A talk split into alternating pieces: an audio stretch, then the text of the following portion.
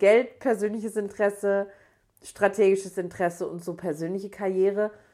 Und es gab noch irgendwas Fünftes, was ich mir ausgedacht habe, habe ich vergessen. Aber ich glaube, eins dieser vier Bereiche muss auf jeden Fall gegeben sein. Sonst mache ich den Job nicht. Und ich finde aber, alle Bereiche sind gleichwertig. Okay. Und im besten Fall ist es eine Kombination aus vielen Bereichen. Und es ist auch immer eine Entscheidung, in welcher Phase meines Lebens bin ich gerade, was ist mir am wichtigsten. Aber einen Scheißjob, der mir wenig Geld bringt, wo ich wenig Karrierechancen habe und wo ich auch irgendwie, was ich schon tausendmal gemacht habe, mache ich nicht.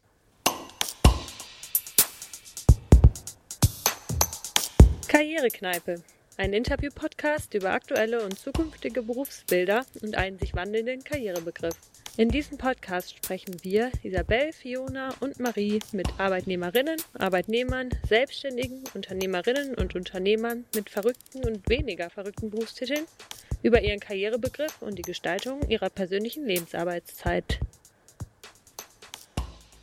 Ich habe Lena vor circa vier Jahren durch ein Flüchtlingsprojekt kennengelernt und seitdem bekomme ich vor allem durch soziale Medien mit, was sie so macht. Von außen betrachtet habe ich immer das Gefühl, dass sie ihr Berufsleben sehr bewusst gestaltet und große Freude an ihren Jobs hat. Ich habe mich schon öfter gefragt, was sie überhaupt alles beruflich macht und wie sie all ihre Tätigkeiten unter einen Hut bekommt. Um dem auf den Grund zu gehen, habe ich sie zu uns in die Karrierekneipe eingeladen und habe dort so einige Antworten und viele Gedankenanstöße bekommen. Dann herzlich willkommen, Lena, in der Karrierekneipe. Hallo. Schön, dass du heute da bist. Prost. Prost. Vielen Dank fürs ähm, Mitbringen. Sehr, sehr gerne. Lena, ähm, was war die erste berufliche Richtung, die du bewusst eingeschlagen hast? Ähm, tatsächlich ist es witzigerweise in der Rückschau so, dass ich schon ganz früh das beides gemacht habe, was ich jetzt auch mache. Mhm. Und zwar habe ich als Kind schon im Schauspielhaus in Bochum so kleine Statistenrollen und Kinderrollen gehabt und habe so in so ähm, Produktionen halt mitgespielt, die so Kinderrollen. Das habe ich meine ganze, mein, habe ich mit elf oder mit zehn angefangen, als ich noch klein und süß war und hellbraun und lange Locken hatte. Und dafür habe ich halt tatsächlich auch Geld verdient als Kind. Und das war mein erster Job quasi.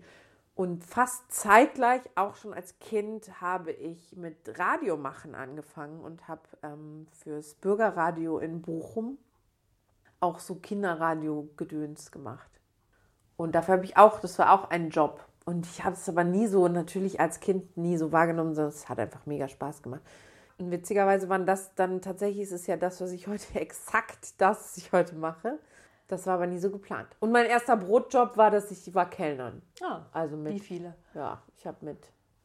Oh, stimmt. Und davor habe ich Zeitungen ausgetragen. Ich habe das katholische Kirchenblatt ausgetragen. Wow. Ja, und da musste man immer noch einmal die Woche kassieren gehen. Das war sehr unangenehm. Eieiei. Ja, so. Das waren meine Jobs, ja. Das leitet aber auch schon ein bisschen dazu über. Was machst du heute? Ich bin ähm, selbstständig seit acht Jahren als Improvisationstheaterschauspielerin und als Journalistin für Radio und Fernsehen und als Trainerin und Dozentin. Das sind so die Sachen. Wie war so dein Weg? Also ich habe Abi gemacht, wusste so, eigentlich wollte ich immer Schauspielerin werden. Mhm. Und das war so mein Wunsch und das habe ich dann auch eine Zeit lang ziemlich konkret, ähm, bin ich das angegangen und habe mich auf Schauspielschulen beworben und habe mich ziemlich darauf konzentriert dann habe ich immer mehr Zweifel bekommen, aus unterschiedlichen Gründen, weil ich einige Sachen einfach nicht so cool fand. Und ähm, gleichzeitig war da eben auch so dieses, ähm, es gibt einen Studiengang Journalistik in Dortmund und ich bin ja aus Bochum, also ganz bei mir um die Ecke sozusagen. Und dann habe ich mich, weil ich eben ja auch da schon immer Radio gemacht hatte, dann da halt eingeschrieben, beziehungsweise habe da halt einen Platz bekommen und ähm, ja, und ich hatte aber nie so einen riesengroßen Plan, beziehungsweise ich hatte Pläne und die sind nie in Erfüllung gegangen. Und dann war immer das, was auf dem Weg passiert ist, auch so cool, dass ich dann damit halt da geblieben bin. Und dann habe ich eben Journalistik studiert, habe die Schauspielerei quasi an den Nagel gehängt, wenn man das so sagen kann. Und habe Journalistik studiert und habe dann beim Fernsehen angefangen, beim ZDF ein Volontariat bekommen und das hat so viel Bock gemacht und es hat auch so gut geklappt, dass ich dann einfach, ja, ich bin dann auch nach Mainz gezogen, habe beim ZDF gearbeitet. Dann bin ich dort rausgeworfen worden, weil sie Stellen eingekürzt haben. Und dann habe ich mich eher unfreiwillig zu dem Zeitpunkt selbstständig gemacht. Und da stand auch noch nicht im Raum, dass ich irgendwie jemals wieder mit der Schauspielerei Geld verdienen würde. Das heißt, ich habe mich selbstständig gemacht als Journalistin. Das war so vor acht Jahren. Und jetzt so seit vier Jahren sind eben die anderen Sachen wieder dazugekommen. Mhm. Ja. Aber du machst es auch bewusst mit der Selbstständigkeit oder bist du auch so ein bisschen irgendwie auf der Suche, dass du denkst, irgendwann wird es wieder angestellt arbeiten oder bist du auch so zufrieden mit dem, dass es halt selbstständig ist? Also ich bin sehr zufrieden mit dem, dass es selbstständig ist und ich bin großer Freund davon. Ähm, gleichzeitig, ich weiß ja nie, was passiert. Mhm. Also ich habe ehrlich gesagt auch mit der Erfahrung der letzten Jahre aufgehört, irgendwie große Langfristpläne zu machen, weil das tatsächlich bei mir noch nie funktioniert hat. Und das hört sich immer so furchtbar depressiv an, wenn ich sage, ich konnte nie das machen, was ich mir immer am allermeisten gewünscht habe, weil ich mache das total gerne, was ich mache. Und ich glaube, ich bin sehr privilegiert mit dem, was ich tue. Und deswegen soll sich das gar nicht so nach Gemecker anhören. Aber tatsächlich hat es bei mir ist so eine Erfahrung aus den letzten Jahren, wenn ich irgendwie was will, einen Job und da will ich hin und das ist das, was ich unbedingt machen will, dann klappt es nicht. Mhm. Deswegen habe ich so ein bisschen aufgehört, das zu machen. Und deswegen sage ich auch, ich weiß es nicht, wenn, ob ich jemals wieder ein Angestelltenverhältnis annehmen werde. Im Moment kann ich es mir nicht vorstellen, weil es auch gut läuft und weil ich glücklich bin und weil ich der Typ dafür bin, mhm. selbstständig zu sein. Ja. Und ähm, könntest du dir denn vorstellen, eine Sache nur zu machen oder geht es dir auch tatsächlich darum, halt mehrere verschiedene Sachen zu machen? Weil es sind ja schon einige Sachen. Du machst ja auch, ne, da kommen wir dann später noch ein bisschen zu. Du hast ja auch ein bisschen Gastro gemacht ja. noch daneben. Stimmt, so nebenbei. Genau, eben mal so. Ja. ja, schon viele Sachen, aber ist genau das auch, was dich irgendwie so interessiert? Auf jeden Fall. Ja. Also ich ähm, ich bin manchmal so, ich, ich, ich nenne das immer so, ich habe ein bisschen, das ist blöd, das zu sagen, weil das ist eine verifizierte Krankheit, aber ich komme mir manchmal so vor, als hätte ich so ein bisschen Konzentrationsprobleme auf bestimmte Dinge und ich bin einfach sehr interessiert an sehr vielen Sachen und bin so wie so ein kleines Kind, das sieht irgendwie, oh, ein Schaufel, oh, aber da ist auch eine Schaukel und das möchte ich alles machen und deswegen ähm, ist das ein großer Vorteil. Allein schon in einem Berufsfeld, also schon als ich nur Journalismus selbstständig gemacht habe, ist es halt als Selbstständige so, dass, dass ich halt dann plötzlich so viel machen konnte. Und ich habe das Schritt für Schritt gemacht, weil ich kam von einem Sender und ich hatte beim ZDF, ich habe mein Volontariat da gemacht und ich hatte da quasi eine halbe Stelle und habe überhaupt nicht darüber nachgedacht, da wegzugehen weil ich da bleiben wollte, weil das, das war der Sender, wo ich groß geblieben worden bin, also beruflich groß geworden bin. Und die auch immer, also meine Chefs da haben immer gesagt, ja, ja, mach mal dein Diplom fertig und dann kriegst du auf jeden Fall hier eine volle Stelle und so. Und darauf habe ich mich verlassen und darauf habe ich auch Bock gehabt, weil ich es aber auch nicht anders kannte. Und ähm, dann wurde ich eben unfreiwillig vor die Tür gesetzt, was sehr bitter war in dem Moment. Dann war die Selbstständigkeit halt wirklich so ein, okay, das muss, also ich habe das echt, ich musste das innerhalb von sechs Wochen irgendwie entscheiden und habe ich dann einfach gemacht. Und habe aber damals auch erst nur in quasi für eine Firma und ein bisschen was nebenher gearbeitet. Also es war auch noch nicht so, wie es jetzt ist. Aber es war schon nahtlos. Also du warst jetzt nicht noch eine Zeit irgendwie arbeitslos? Nee, ich war damals auch noch eingeschrieben als Studentin. Also es war ah, alles okay. easy. Aber es war so, dass ich, also weil das kurz ausholen, nur zur Erklärung, mhm. weil das Journalistikstudium in Dortmund bietet halt ein Volontariat, damals nach dem Vordiplom, heute nach dem Bachelor, aber nach dem Vordiplom an. Das heißt, ich bin nach dem Volontariat wieder zurück an die Uni gegangen und habe dann aber schon eben diese halbe Stelle gehabt und bin aber immer noch gependelt und hab, war noch an der Uni und ähm, war dann wirklich so in den letzten Zügen meiner Diplomarbeit, das war 2000. Ähm, Anfang 2012, Ende 2011, war so in den letzten Zügen meiner Diplomarbeit und wollte halt eigentlich mit meinem Chef das Gespräch führen, was ich mache, wenn ich mit meiner Diplomarbeit fertig bin. Und aus diesem Gespräch wurde dann ein Du musst leider gehen Gespräch. Und ähm, das war dann halt innerhalb von sechs Wochen quasi von ich wusste, ich muss gehen, bis ich muss mir was Neues suchen. Und es war aber damals alles nicht so tragisch, weil ich ja trotzdem immer noch irgendwie ein, also ich, ich war da auch so, ich, geht schon irgendwie. Ich hatte da jetzt nicht, also klar hat man immer irgendwie Existenzdruck, aber ich hatte da jetzt nicht irgendwie, es war jetzt nicht dramatisch. Es wäre jetzt natürlich viel, viel dramatischer. Ja, und dann bin ich nach Köln und habe für eine Produktionsfirma gearbeitet ähm, und habe aber quasi nur für die gearbeitet. Und da habe ich dann gemerkt, das hat mir nicht gefallen aus unterschiedlichen Gründen, das hat nicht gut funktioniert. Und dann weiß ich noch, dass ich tatsächlich einfach gegangen bin und ich hatte nichts. Mhm. Und das war dann auch schon ein bisschen aufregend. Dann war das so, dass ich so ein, zwei Sachen machen konnte, schon damals für den WDR. Und das waren aber so echt so kleine Jobs. Und dann habe ich gedacht, ich mache das jetzt einfach. Mhm. Und dann weiß ich noch, dass ich eine Party gefeiert habe an dem Tag, wo ich arbeitslos wurde quasi. Sehr gut. Richtige Einstellung. Ja. Und ähm, hast du dir die Selbstständigkeit so vorgestellt oder? Ach ja, schon. Irgendwie schon. Ich weiß gar nicht, ob man sich Selbstständigkeit vorstellt. Also ich würde es mir sehr, also mit äh, Zukunftsängsten vorstellen. Und ich glaube, das auch, hm. also ich stelle es mir vor, dass das eine totale Typsache ist. Ich glaube, mir ja. würde es total schwer fallen, so meinen Arbeitsalltag zu strukturieren und Sachen wirklich zu machen. Ja. Ist das bei dir auch so? Hast du es gelernt mit der Zeit oder bist ich glaube, du der Typ, der es gut kann?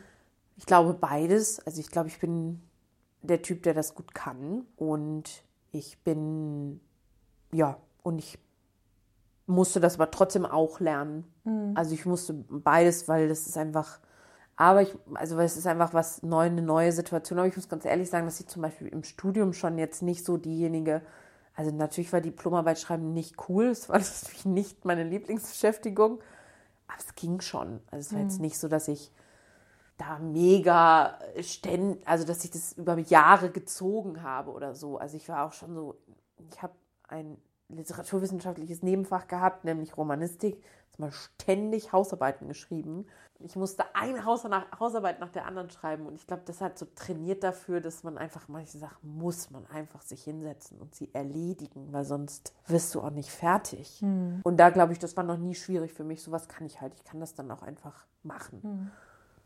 Aber zurück zu deiner Frage, ähm, wie ich mir die Selbstständigkeit vorstelle. Hm, ich glaube, es ist auch cool, dass das so, ich weiß gar nicht, mit 25 selbstständig gemacht. Ist auch früh. Ja. Ich glaube, das war das Gute, weil ich auch damals noch so dachte, denke ich heute irgendwie auch immer noch, aber damals auf jeden Fall viel mehr noch dachte, ey, ich bin 25, 26.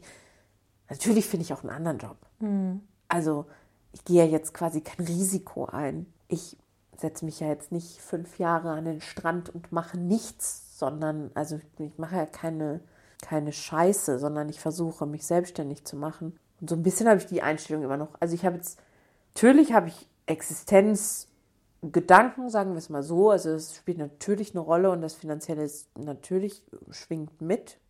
Und es ist ein konstanter Druck, der anders ist, als wenn man ein festes Gehalt jeden Monat überwiesen bekommt. Und gleichzeitig, ich weiß nicht, ob es irgendwie größenwahnsinnig ist, aber ich glaube, irgendeinen Job finde ich auf jeden Fall. Das glaube ich auch immer. Also ich glaube, ganz viele von diesen Ängsten oder wenn Leute sagen, ja, man weiß ja nie, ob man immer einen Job findet. Ich finde, das ist so eine Sache. Also ich bin ja jetzt noch nicht so lange im Berufsleben drin, aber wenn man einmal im Berufsleben ist und eine gewisse Ausbildung irgendwie genießen konnte, man findet echt, also auf jeden Fall irgendwie wieder was. Und da sind so viele Möglichkeiten, die man vorher gar nicht sieht. Und das ist irgendwie beruhigend, finde ich. Das stimmt. Und klar, natürlich, mein Gastro ist zum Beispiel ein gutes Beispiel. Du magst es, ich mag es. Und ich wüsste, dass wenn ich jetzt wirklich von heute auf morgen irgendwie, wenn alles wegbricht, das Erste, was ich machen würde, ist in die Gastro gehen. Zu 100 Prozent und auch zu 100 Prozent gerne.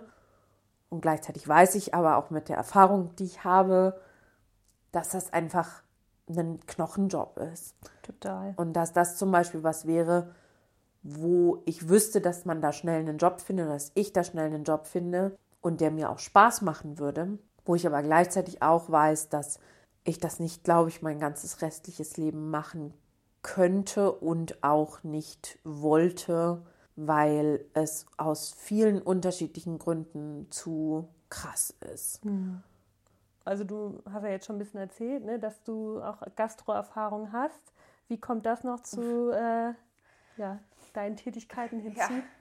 Ähm, das ist ein schönes Projekt, was sich die Refugees nennt, worüber wir uns ja auch kennengelernt haben. Das stimmt. Ähm, und zwar war das, ähm, ein, also es war eine, im Grunde eine Idee von meinem Ex-Freund, von Christian. Ähm, wir mögen beide essen sehr gerne und wir mochten das auch sehr gerne gemeinsam in der Beziehung. Ein wichtiger Bestandteil unseres Beziehungslebens bestand aus Essen. Ähm, und ähm, wir haben irgendwann mal aus einer Quatschidee mit noch zwei anderen Freunden, beziehungsweise damals mit drei anderen Freunden, also zu fünft, haben wir, das war 2000, Anfang 2015, haben gesagt, wir verkaufen jetzt hier auf dem Straßenfest Essen.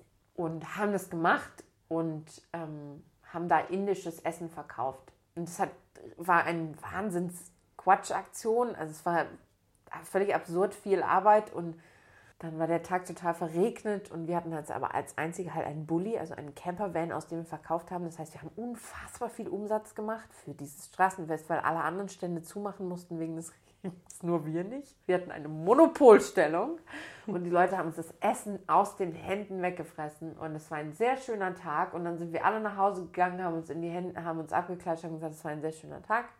Damit war das erledigt. Und dann, so ein paar Monate später, kam halt die Flüchtlingskrise. Ich mag dieses Wort nicht, aber diese kamen die vielen Flüchtlinge nach Deutschland, Geflüchteten, die vielen Geflüchteten nach Deutschland. Und dann kam Christian irgendwann mal einen Abend und meinte so, ey, ich habe da so einen Verein gefunden, wir gehen jetzt mal dahin. Und das war eben euer Verein über den Tellerrand kochen. Und dann waren wir ein paar Mal da. Und dann wiederum kam Christian und sagte, ähm, warum verkaufen wir eigentlich nicht das Essen? Und dann war das die Geburtsstunde der Refugees quasi. Und dann haben wir uns ein Team zusammengeholt von vier Syrern am Anfang. Ähm, eine Frau und zwei ähm, Männer und haben mit denen für ein Straßenfest gekocht und haben das verkauft. Und auch das war wieder so, komm, wir machen das jetzt einfach mal. Und an diesem Straßenfest, an diesem ersten Straßenfest, habe ich, glaube ich, ich saß die meiste Zeit an der Kasse und glaube ich, habe sechs Catering-Anfragen gekriegt oder fünf. Also vielleicht wird Christian jetzt sagen, dass ich Quatsch erzähle, vielleicht waren es weniger, aber ich habe das so in Erinnerung, dass mhm. wir einfach an diesem einen Tag Street Food Festival einfach schon irgendwie mir klar wurde, ah okay, da ist Interesse an dem Konzept und ähm, so. Und dann sind die Refugees erstaunlich schnell gewachsen, ohne dass wir das ja wollten. Also wir haben das alle ehrenamtlich quasi gemacht und haben damit keinerlei Geschäftsinteresse gehabt und ähm, mussten dann, das haben wir ganz am Anfang schon gemacht, wir mussten dann eine GBR gründen, weil man sonst ja nichts verkaufen kann. Also es war einfach eine reine Papierentscheidung, die habe ich dann mit Christian gegründet. Aber auch da nicht mit dem Gedanken, irgendwie Geld mitzuverdienen. Und dann, ähm, ja, und dann hatten wir vor allem 2016 und 2017 zwei ganz verrückte Jahre, wo wir fast jeden Monat irgendwie ein Catering gemacht haben und einen Preis gewonnen haben für das Projekt, den Gastro-Günderpreis, so in mhm. einer Reihe mit irgendwelchen tollen Restaurantkonzepten. Wir haben das aber weiterhin alle aus dem Gründerteam quasi, also Christian und ich als GBR, als Gesellschafter und eben aber auch die anderen Deutschen, Alex, Jorin, Anna am Anfang und dann noch ganz viele andere. Wir haben es halt einfach ähm, ehrenamtlich gemacht, Non-Profit nebenher. Und das war dann auch irgendwann die große Entscheidung, weil wir halt immer mehr zu einem Dienstleistungsunternehmen wurden, Caterings machen. Wir haben ein Pop-up-Restaurant hier in Köln, das Laden ein bespielt, schon zum zweiten Mal jetzt und ähm, haben halt gemerkt, das Team der Geflüchteten wechselte immer aus schönen Gründen, weil Menschen anfingen zu studieren und wegzogen oder einen Job bekamen und whatever. Und dann ähm, war halt irgendwann die Frage, wenn wir jetzt weiter professionalisieren, was man zwangsläufig machen muss, wenn man Catering-Anfragen für 150 Personen bekommt, dann muss man irgendwann professionalisieren, weil die Leute ja dafür auch Geld bezahlen. Dann geht so ein bisschen das Herz verloren von mhm. dem, was es eigentlich mal war. Und es war so ein bisschen, wir haben das, glaube ich, dreieinhalb Jahre echt cool hingekriegt, so diese Balance zu halten zwischen, es ist eine Non-Profit-Veranstaltung, gleichzeitig bieten wir professionelle Dienstleistungen an. Und jetzt sind wir aber gerade so dabei, so ein bisschen dieses Professionelle wieder ein bisschen runterzufahren und eher wieder zurückzukommen zu dem. Mhm. Weil es auch hier, also es ist einfach zu anstrengend. Ja. Viel, witzigerweise gibt die Selbstständigkeit einem ja viele Möglichkeiten, um solche Sachen zu machen, mhm. weil man mal einen Dienstagmorgen frei haben kann. Und weil ich ja immer gesagt habe, ob ich die Buchhaltung als Impro-Schauspielerin, als Journalistin, als Dozentin mache, Buchhaltung ist Buchhaltung, dann kann ich auch noch wenn es eben nicht zu viel ist, kann ich eben die Refugee-Buchhaltung eben noch mit nebenher machen. kostet mich dann eine halbe Stunde mehr. Nur das war halt am Ende nicht mehr so. Also mhm. da muss man sich dann auch in die Tasche lügen, wenn man sagt, ich konnte das in einer halben Stunde nebenher machen. Nee. Das war dann nicht mehr möglich. Das war halt ne? dann nicht so. Ja. Ja. Aber was treibt dich denn da immer an? Weil ich finde, äh, ne, also ich würde sagen, wir sind Bekannte, wir kennen ja. uns ne, flüchtig ja. und kriegen ja so ein bisschen irgendwie mit, was der andere so macht. So von außen wirkt es schon immer so, dass du dir das bewusst gestaltest irgendwie und dass du da sehr viel Herzblut mit reinsteckst. Aber ich frage mich trotzdem auch immer, was dich da so antreibt. Also wie entscheidest du, was du als nächstes machst? Wo, also, oder ich stelle es mir auch sehr stressig teilweise vor, vor allem mit den Refugees. Ja, ist es auch. Quasi, warum tust du dir das an so ein ja. bisschen? Ja, keine Ahnung. Ich, ähm, also es ist eine gute Frage und es ist auch tatsächlich so, dass ich mir die manchmal selber stelle oder es auch an also Menschen mich das fragen. Ähm, ich Siehst du es dann selber so, dass ich das sehe das ist, total. Okay. Mhm. Also ich sehe das total. Ich sehe auch, dass ich in den letzten Jahren ein sehr hohes Tempo gefahren bin, einfach. Also ich bin ähm, und, und auch nicht aufhöre damit so richtig. Also jetzt sind die Refugees weniger. Dafür bin ich jetzt einfach mit dem Impro-Theater viel, viel, viel mehr unterwegs und reise unglaublich viel. Und ähm, das ist auch einfach gerade eine Umstellung, weil natürlich das anders kollidiert, weil ich abends Auftritte habe und dann nicht morgens einen journalistischen Job machen sollte, mhm. weil das energetisch sehr schwierig ist. Das kann ich mir vorstellen.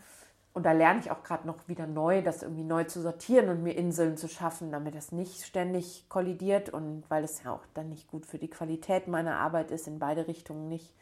Grundsätzlich glaube ich, bin ich ein Mensch, also wenn ich mich in den letzten Jahren so beobachte, bin ich, glaube ich, schon jemand, der eine hohe Grundenergie hat ich liebe es einfach, Dinge zu machen. Weil selbst wenn ich frei habe, also dass du mich mal hier auf diesem Sofa, auf dem wir gerade sitzen, dass du mich mal hier wirklich liegen siehst und ich mache nichts, passiert fast nie. Es sei denn, ich bin krank. Ähm, oder ich mache es dann sehr bewusst und genieße und zelebriere mhm. es dann auch. Und dann gehe ich, aber auch selbst dann mache ich was, weil dann gehe ich irgendwie in die Badewanne oder in die Sauna und mache was da draus meine Freizeitgestaltung ist auch so, dass ich denke, wenn ich frei habe, dann mache ich halt Sachen. Dann gehe ich laufen, dann gehe ich wandern, dann gehe ich irgendwo hin, dann treffe ich Freunde, dann gehe ich essen. Aber es ist immer so.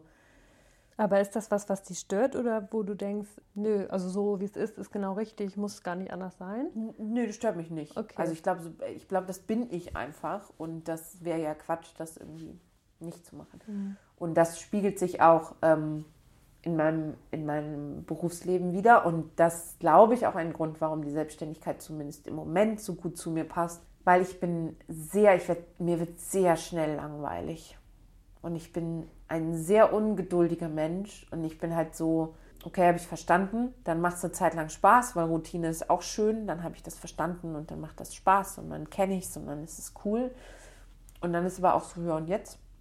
Und das ist so in vielen Dingen so, wo ich dann einfach, ja, irgendwie weiter will und andere neue Sachen ausprobieren will. Aber gibt es dann immer so Zeitpunkte, wo du quasi sagst, okay, jetzt nimmst du dir nochmal Zeit, guckst so, was du gerade alles machst und reflektierst du ein bisschen und guckst, ob du weiter in die Richtung gehen möchtest oder machst du eher immer und dann entscheidest du das irgendwie intuitiv? Auch da wieder, ich komme zurück zu, was ich am Anfang gesagt habe. Ich versuche immer Pläne zu machen und es funktioniert immer nie. Okay.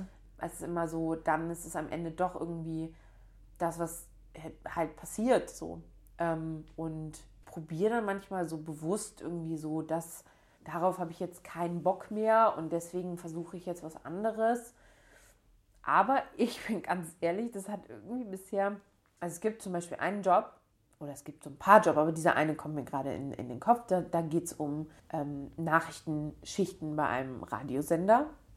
Und ich weiß, dass ich dafür die Richtige bin. Und das hört sich jetzt so, auch wieder so größenwahnsinnig an, aber ich weiß, dass ich das kann, weil ich es in einem anderen Kontext gemacht habe. Und ich hätte da voll Bock drauf und ich könnte mir das total gut vorstellen, dass ich das mache und das ist auch gut bezahlt und ich würde es sehr gerne machen. Und ich glaube, ich habe mich schon sechs, sieben Mal da beworben. Kenne auch Leute, die dafür arbeiten und die mir auch immer sagen, dass ich dafür super wäre. Und es funktioniert aber nicht. Mhm. Ich kriege keine Antwort, ich werde im Casting nicht genommen, ich ähm, funktioniert nicht. Und jetzt langsam werde ich zu alt dafür, weil es ein ähm, Sänger, äh, Sender für jüngere Menschen ist. Und es ist auch okay. Ich, ich bin da, dieser ganze Journalismus, Schauspielerei ja noch viel schlimmer, aber auch im Journalismus ist sehr viel einfach, man muss zur richtigen Zeit am richtigen Ort sein. Mhm.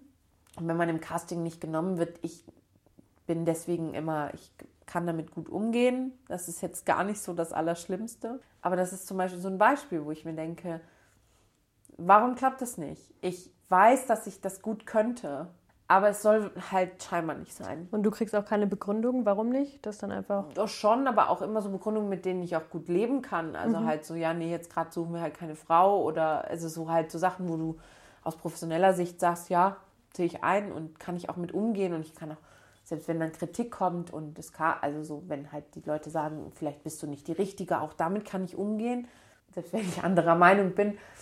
Ja, ist halt so. Hm. Und hast du denn dennoch das Gefühl für dich, dass du für dich Karriere machst? Ja, ich glaube, ich, ähm, ach, ich finde halt Karriere ist ein schwieriges Wort. Aber mhm. ich habe einen Job, der mir, der zwei Privilegien miteinander vereint. Nämlich erstens macht es mir größtenteils, bringt es mir sehr großen Spaß. Schrägstrich Erfüllung. Ich finde es größtenteils sehr spannend, was ich mache. Mhm. Immer noch und immer wieder. Das ist ein großes Privileg. Und das zweite große Privileg ist, dass ich damit gutes Geld verdiene. Tatsächlich ein sehr gutes Leben davon führen kann. Mhm. Und für das, was ich haben will. Und wenn das Karriere ist, dann bin ich damit total happy. Mhm. weil ich brauche, also ich kann ganz offen sagen, dass ich gerade irgendwie nicht mehr Geld brauche. Ich meine, du sitzt gerade in meiner Wohnung. ist jetzt nicht so, dass ich in einer Villa wohne und 85 Autos habe, aber ich bin einfach wirklich glücklich mit dem, was ich da habe. Mhm. Und mehr brauche ich nicht. Da in dem Aspekt finde ich tatsächlich spannend. Also wie gesagt, du machst ja einmal Journalismus und andererseits äh, machst du jetzt Improvisationstheater oder Improvisationsschauspielerei. Und im Kulturbereich ist es ja schon auch oft so, dass Geld oder Geldverdienen ganz weit hinten angestellt wird. Wie geht das für dich zusammen? Inwiefern spielt das für dich eine Rolle? Oh, das spielt schon eine große Rolle. Ich glaube, und da bin ich auch sehr streng, da bin ich sehr streng mit mir selber, aber auch mit den Leuten, mit denen ich zusammenarbeite oder in meinem Umfeld, ist halt, ich glaube wirklich, dass wenn man etwas professionell machen will und macht, und wenn das der Anspruch ist, den man selber hat und der halt da ist, weil es dein Job ist und weil es Teil deines Jobs ist, dann muss man aufs Geld gucken. Das mhm. geht für mich nicht ohne. Okay, also braucht man dafür sich selber schon oder sollte man sich ein Selbstverständnis davon irgendwie ja. erarbeiten, was so die eigene Arbeit wert ist? Total. Ähm, weil du arbeitest dafür. Und es geht nicht darum, dass ich zum Beispiel gerade, nee, in beiden Bereichen, sowohl im Journalismus als auch in der Schauspielerei. In der Schauspielerei ist es im Moment noch, weil ich da quasi mm, weniger lange auf dem professionellen Niveau bin, auf dem ich, ähm, also und ich da auch noch viel, viele Dinge machen will, wo ich noch nicht bin. Also, ah, vielleicht klappen sie deswegen nicht. Nein, also äh, viele Sachen einfach noch, ja, da bin ich einfach noch nicht so weit wie im Journalismus. So, weil ich es auch noch nicht so lange mache auf dem, auf der, ähm, auf dem professionellen Level, auf dem ich äh, das mache. Und deswegen mache ich im Moment zum Beispiel im Bereich Schauspiel, ich mache schon Sachen, für die ich wenig Geld bekomme, manchmal auch gar kein Geld bekomme. Aber dann mache ich sie sehr bewusst. Und ich finde, ich mal versuche mal, ich habe mal irgendwann selber, ähm, weil ich unterrichte ja auch an der Uni, ich bin ja Dozentin an der Uni, an meiner alten Uni. Auch das noch. Ja, das ist, das ist, ein, das ist ein sehr schöner Teil des Jobs. Ähm, und ähm, genau, und ich habe da auch mal immer wieder so, so Kurse quasi oder so Teile des Workshops, wo ich halt über Selbstständigkeit auch rede und so. Und ich habe mal irgendwann mit einer Studentin gesprochen und habe gesagt, ich versuche gerade, mein, meine eigenen Regeln wieder auf die Reihe zu kriegen. Ich finde, beim Job, bei einer Jobentscheidung gibt es immer unterschiedliche Gründe, unterschiedliche Bereiche. Und alle sind wichtig. Und das eine ist definitiv Geld. Und das zweite ist so eine Art von äh, persönlicher Erfüllung. Macht mir das Spaß? Ist es vielleicht mit einer coolen Reise verbunden? Ist es eine Sache, die ich immer schon mal machen wollte, wie zum Beispiel den Rasenmäher im Stadion fahren? Großartig. Das kann ich mir auch gut vorstellen. Ne? Ja. So Sachen, die man unbedingt mal machen will. Das finde ich ist ein wichtiger Bereich. Also persönlicher Spaß. Das dritte ist sowas wie, ich sage mal, eine persönliche Weiterbildung slash Karriere. Also ich sage mal strategische Entscheidung, wenn ich jetzt zum Beispiel für diesen Kunden arbeite, dann ist, sieht das gut im Lebenslauf aus. Oder könnte mir Folgeaufträge bringen. Oder wenn ich jetzt auf der Veranstaltung bin und da das und das mache, dann könnte das und das passieren. Das finde ich ist auch eine völlig legitime Sache. Und das vierte ist, was ich so mache, so persönlich, okay, cool, das fehlt mir persönlich noch auf meinem, auf meiner persönlichen beruflichen Bucketlist. Ich wollte immer schon eine Auslandsreportage machen. Ich wollte halt immer schon mal eine Primetime-Show auf einem ausländischen Festival spielen. Das ist so meine persönliche Schauspiel-Bucketlist. So, ähm, genau. Und das fünfte habe ich vergessen. Aber die vier, also Geld, Geld, persönliches Interesse, strategisches Interesse und so persönliche Karriere. Und es gab noch irgendwas Fünftes, mhm. was ich mir ausgedacht habe, habe ich vergessen. Aber ich glaube, eins dieser vier Bereiche muss auf jeden Fall gegeben sein. Sonst mache ich den Job nicht. Und ich finde aber, alle Bereiche sind gleichwertig. Okay. Und im besten Fall ist es eine Kombination aus vielen Bereichen.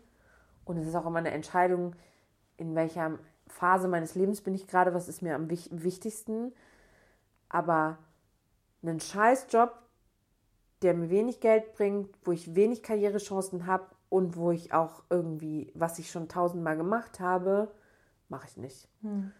Und Geld ist definitiv einer der Hauptsäulen dessen.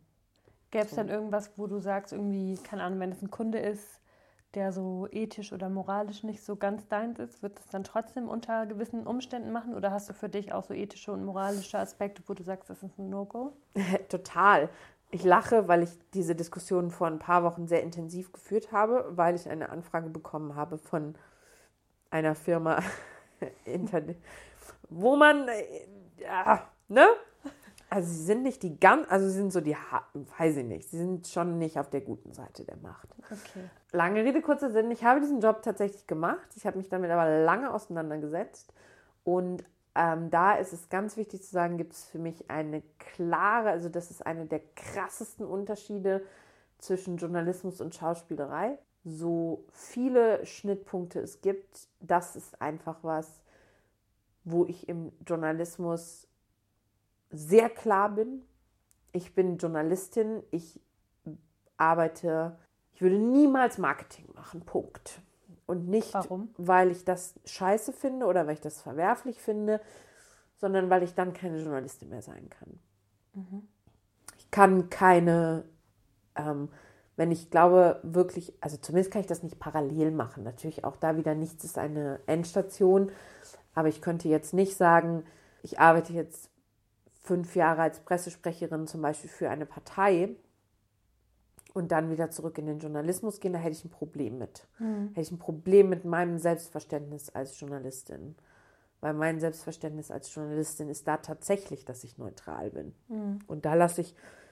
Ist wahrscheinlich auch nicht immer ganz einfach, oder? Nee, ist nicht einfach. Ja. Aber weil ich natürlich auch Lena persönlich eine vor allem politische Haltung habe.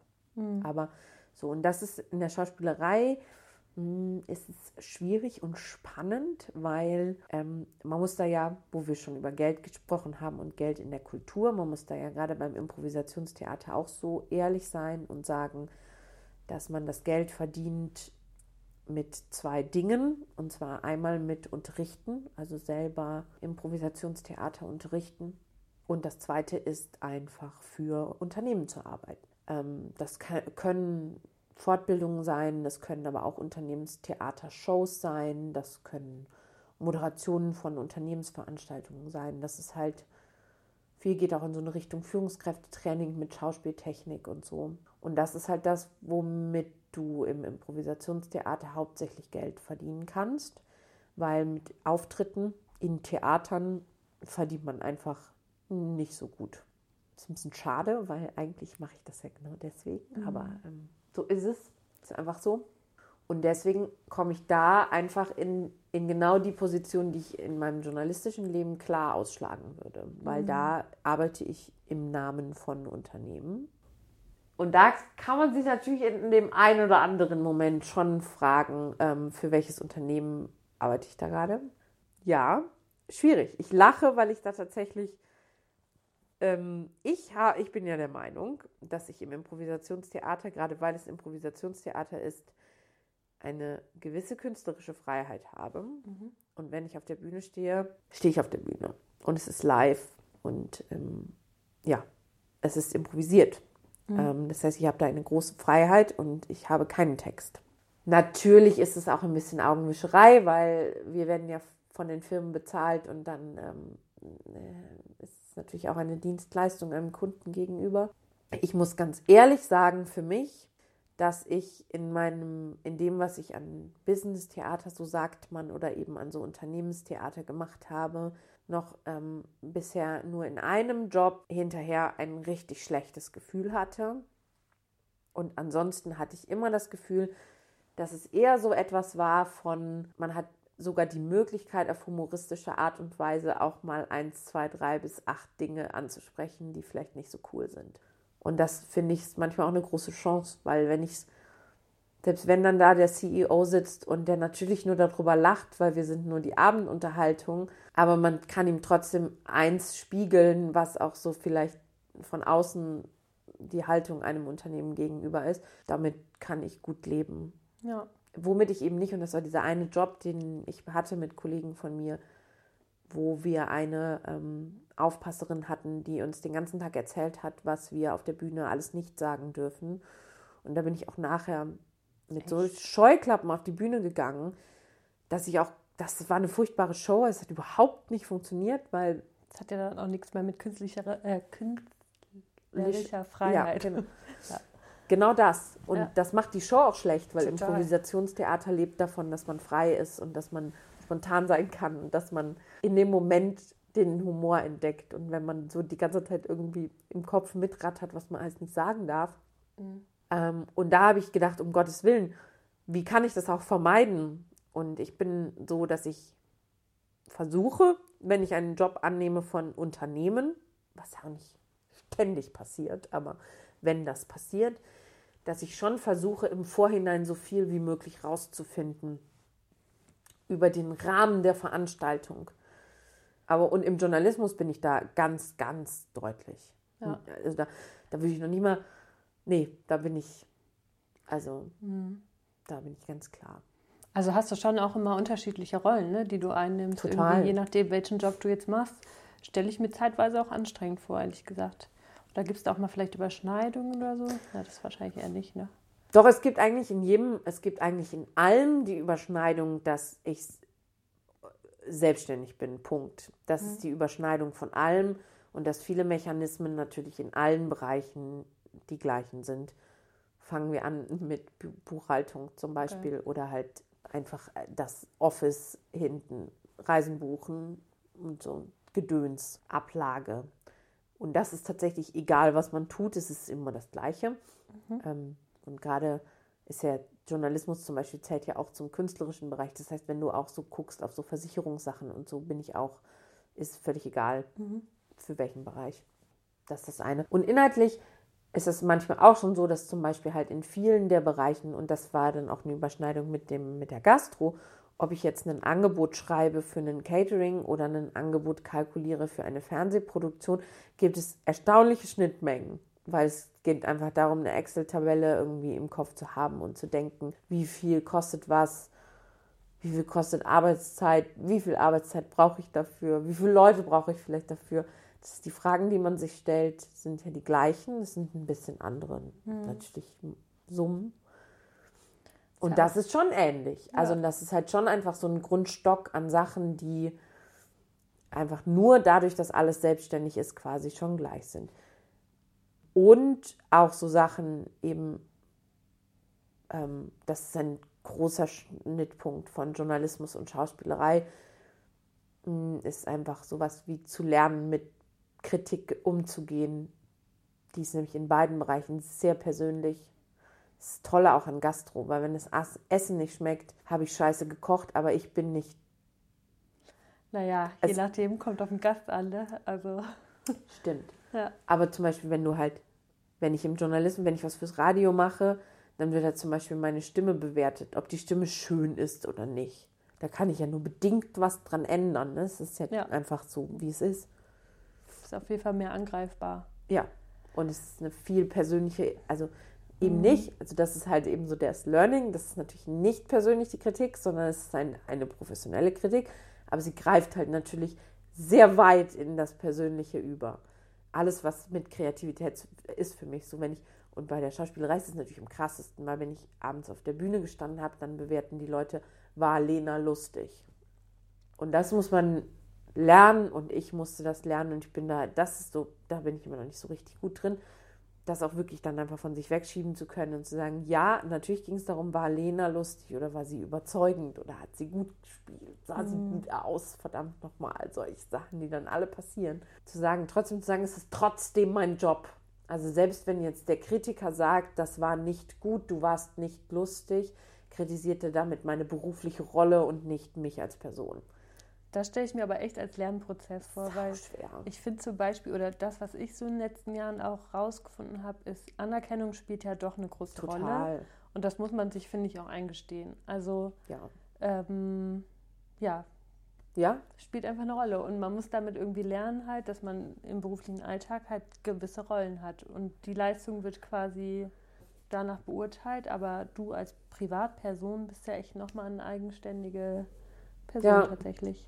Und das ist halt, finde ich, Fluch und Segen der Selbstständigkeit auch, ist halt, dass die Anerkennung nicht nur emotional wichtig ist, sondern noch viel mehr, als wenn man vielleicht angestellt ist. Gilt natürlich nicht für jeden Bereich, aber auch äh, nicht nur emotional wichtig ist, sondern auch finanziell wichtig. Ja. Weil wenn ich einen Kunden habe, eine Redaktion, für die ich arbeite, ein Unternehmen, was mich als Schauspielerin bucht, eine Theatergruppe, die mich als Schauspielerin bucht. Wenn ich da es einmal versaue, dann ist das doof und dann ärgert mich das und dann kriege ich Kritik und es ist vollkommen gerechtfertigt und vollkommen in Ordnung. Das Problem in der Selbstständigkeit ist immer nur, dass bei der Kritik immer auch mitschwingt, es könnte halt dann dein letzter Job gewesen sein. Mhm. Und ich glaube, dass ähm, ist natürlich ist jetzt nicht so, dass das in der Festanstellung völlig ausgeschlossen ist, aber es ist halt nicht so die, der direkte, die direkte Auswirkung. Mhm. Aber ähm, dennoch würdest du denn sagen, also wie gesagt, es sind ja künstlerische Sachen, da geht es viel um Anerkennung. Könntest du dir jetzt andere Berufe vorstellen, wo Anerkennung nicht so eine zentrale Rolle spielt? Oder ist es tatsächlich irgendwie so was Essentielles, was du wirklich so für dich brauchst?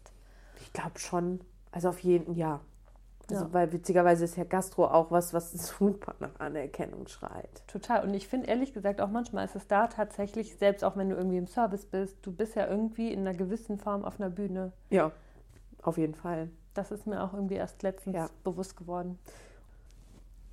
Das ist auch so. Ja, ich glaube, ich bin. Ich mag es einfach gerne, ähm, wenn ich ach, ich weiß gar nicht, wie ich es sage, Anerkennung ist schon, hast du ein richtiges Wort gefunden. Ich bin, ich mh, mm, kriege gerne Anerkennung ja. für das, was ich tue. Und ähm, das spiegelt sich natürlich auch in meiner Berufswahl wieder. Mhm. Weil klar ist es irgendwie Teufels Ego, wenn man seine eigene Stimme im Fernsehen hört oder sogar sein Gesicht sieht, voll krass. Mhm. So. Oder im Radio genannt wird.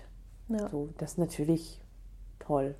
Ja, ja, oder einfach Sachen, ne, die man irgendwie aus so einer eigenen Schöpferkraft quasi macht ja. und merkt davon, oder dafür kriegt man Anerkennung. Ist natürlich cool. Also wenn das jetzt irgendwie eher was ist, was du irgendwie machen musst, weil es halt dein Job ist, das ist stimmt. ja schon unterschiedlich. Ja. Ähm, setzt du denn eigentlich Prioritäten? Also hast du eine Sache von den vielen Sachen, die du machst, wo du sagst, okay, das ist deine höchste Priorität? Hm, also es ist immer noch so und ich, also es ist immer noch so, dass ich äh, mit der journalistischen Arbeit am meisten Geld verdiene.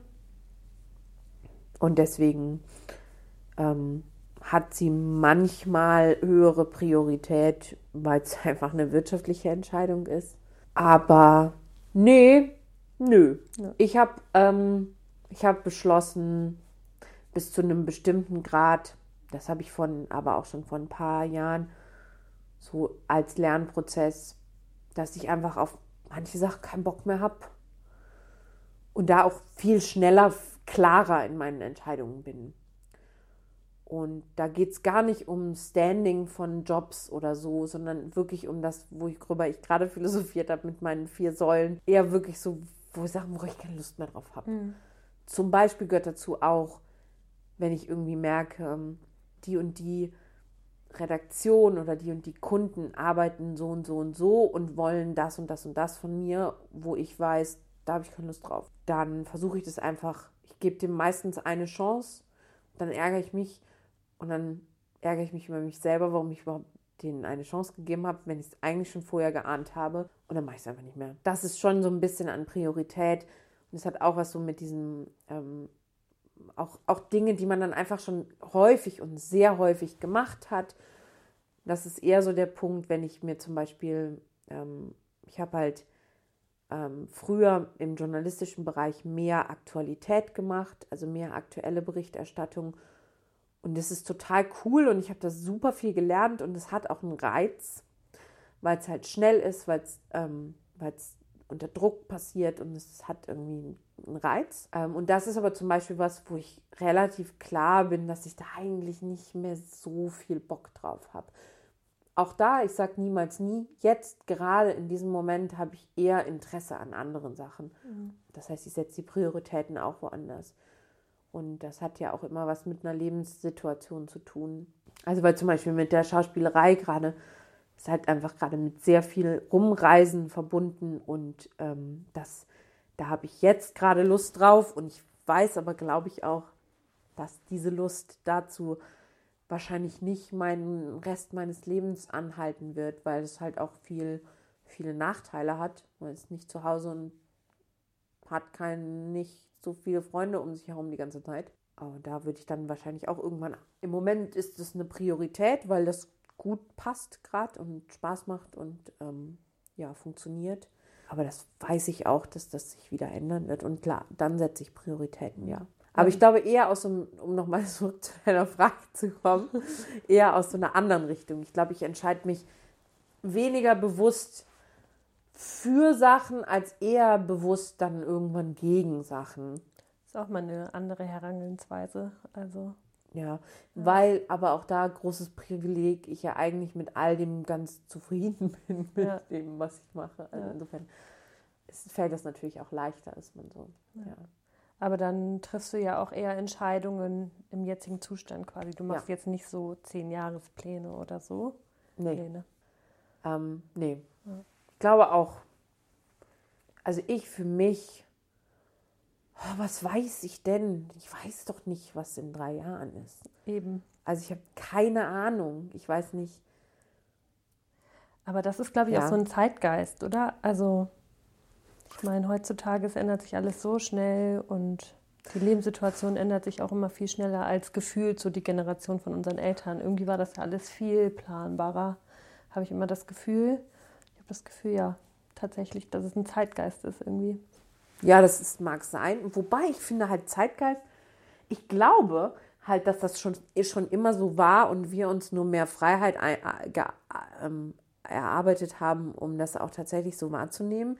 Also ich glaube auch nicht, wenn ich mir zum Beispiel meine Eltern angucke, die ähm, ein sehr regelmäßiges Leben geführt haben, führen, ähm, die sich kennengelernt haben. Beide sind Lehrer, beide sind Beamte haben das gemacht, haben das gerne gemacht, haben das gut gemacht, ähm, haben geheiratet und haben ein Haus gehabt und ähm, so. Natürlich war das alles viel vorhersehbarer und ähm, weil ich aber halt glaube, dass ähm, das vielleicht, wenn da ein, zwei, drei Weichen anders gewesen wären oder überhaupt die Möglichkeit bestünden hätte, dass es vielleicht anders wäre, dass das schon anders vielleicht auch gelaufen mhm. wäre. Ich glaube halt, die, die, die, so charakterlich würde ich meine Eltern so einschätzen, dass die auch irgendwie vielleicht Bock gehabt hätten zu sagen, was weiß ich denn, was in drei Jahren ist. Aber das war einfach auch viel nicht, um nochmal, ich glaube halt einfach, dass für mich fühlt sich das so total natürlich an. Weil wenn ich sage, was weiß ich denn, was in drei Jahren ist, dann geht es noch nicht mal darum, mir alle Möglichkeiten aufzuhalten, sondern ich denke da, glaube ich, eher an solche Sachen wie Familie gründen, weiß ich doch nicht. Keine Ahnung, ob das funktioniert, ob das, mhm. ähm, weiß ich nicht. Da habe ich keinen Einfluss drauf. Ja. Also, das Minimal. bis zu einem bestimmten Grade habe ich da Einfluss drauf. Aber ob es funktioniert zum Beispiel, weiß ich ja gar nicht. Nee, das stimmt. Oder meine Gesundheit. Ich weiß es nicht. Mhm. Ich kann nicht, ich, ich für mich kann nicht in, in einem Abstand von zehn Jahren planen. Das hört sich jetzt super fatalistisch an.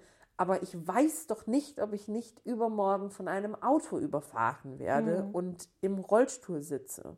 Kann ich nicht planen. Will ich nicht planen. Und auch so größere Sachen, Gott, das hört sich jetzt so völlig fatalistisch an, aber wenn ich, ich meine, wir, wir müssen uns ja mit diesem Klimawandel, Mhm. also ich habe doch keine Ahnung, ob das alles noch so funktioniert Ja. in 20 Jahren. Mutmaßlicher nicht. Also es wird einfach nicht ewig so funktionieren. Deswegen habe ich, also Mhm. keine Ahnung. Weißt du, ob unser Wirtschaftssystem in 20 Jahren noch so ist, wie es jetzt ist? Nee, Und ich glaube, die Tendenz ist auch eher ein Nein als ein Ja. das vielleicht. vermute ich allerdings auch. Ja. Oder, und da bin ich, also ich glaube eher an sowas als an, ich glaube nämlich schon, dass ich das gefunden habe, großflächig das gefunden habe, wo ich mich, wo ich, womit ich alt werde. Das auf jeden Fall. Also ich glaube jetzt nicht, dass ich noch so denn alles so weiterläuft. Mhm. Glaube ich schon, dass das auf jeden Fall der Bereich ist, mit dem ich. Das geht nicht darum, dass ich nochmal was komplett anderes machen werde. Das ist schon alles ja so das, was ganz cool ist und was auch unbedingt weitergehen soll. Ich glaube eher, wenn ich sage, ich habe keine Ahnung, dann geht es eher um solche Dinge. Ja. Weil da bin ich. Aber da hast du, glaube ich, auch schon ein großes Glück, dass du das jetzt so sagen kannst, ne? dass du schon was gefunden hast, wo du dir vorstellen kannst, dass bis zur Rente, falls die überhaupt, ne? Ne? Schon wieder. Schwieriges Keine Wort. Ahnung. Keine Ahnung. Aber ne, ich glaube, das Ja. ist wirklich ein Glücksfall, wenn man das sagen kann. Also, Ja, das ist auch wieder so ein, ich weiß halt nicht. Also ich weiß halt nicht, ob das auch dann noch. Also wenn man so an das Tempo denkt, wo, was ich am Anfang meinte, dass ich halt auf einem Teller relativ hohen Tempo fahre, ist halt einfach die Frage, ob ich das zum Beispiel halten kann und was passiert, wenn ich es nicht halten kann was völlig okay wäre, also wo, was ich mir natürlich auch erlauben würde, wenn ich das einfach nicht mehr ähm, Ja. schaffe, dann ist es halt, oder wenn ich auch nicht mehr will, vielleicht irgendwann, ob ich dann noch zum Beispiel, ob der Job mich dann noch so sehr erfüllen würde oder nicht. Auch das ist ein, ich weiß es nicht. einfach mal auf sich zukommen lassen. Ja. Ähm, dennoch, wir müssen mal so langsam zum Ende kommen. Was wäre dein Motto für deine perfekte Lebensarbeitszeit in den nächsten zehn Jahren?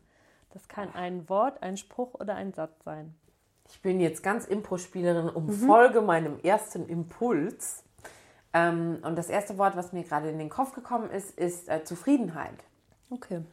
Ähm, das ist, glaube ich, äh, Zufriedenheit ähm, ist was, wo ich wirklich sagen würde, dass ich danach irgendwie immer suche und die Tendenz habe, auch unzufrieden zu sein und mir das aber einfach wünsche. Ich habe einfach Bock, zufrieden zu sein. Und das ist nichts Spezifisches, sondern das ist was, was sehr wandelbar ist und sehr vom Moment, von der Situation, von, von der Lebenssituation, vom Alter, von allem, vom Geld auch abhängt, aber das ist so, ja. Ich möchte, ich wäre gerne in meiner Lebensarbeitszeit zufrieden und ich glaube, das ist ein Zusammenspiel aus vielen Faktoren, weil man ja bei Arbeit immer über Geld redet. Ich glaube, Geld ist ein wichtiger Teil davon, aber nicht der allein nicht wichtige. Ja, ja. Aber schön, dass du da deinen Weg gefunden hast. ja, vielen Dank. Kann man auch nochmal drauf anstoßen. Mit Wasser. Schön, dass du da warst. Ja, danke, Marie. Vielen Dank für euren Besuch in der Karrierekneipe. Wenn euch unser Podcast gefällt, abonniert uns, folgt uns auf Instagram und lasst uns gerne euer Feedback da. Bis zum nächsten Mal.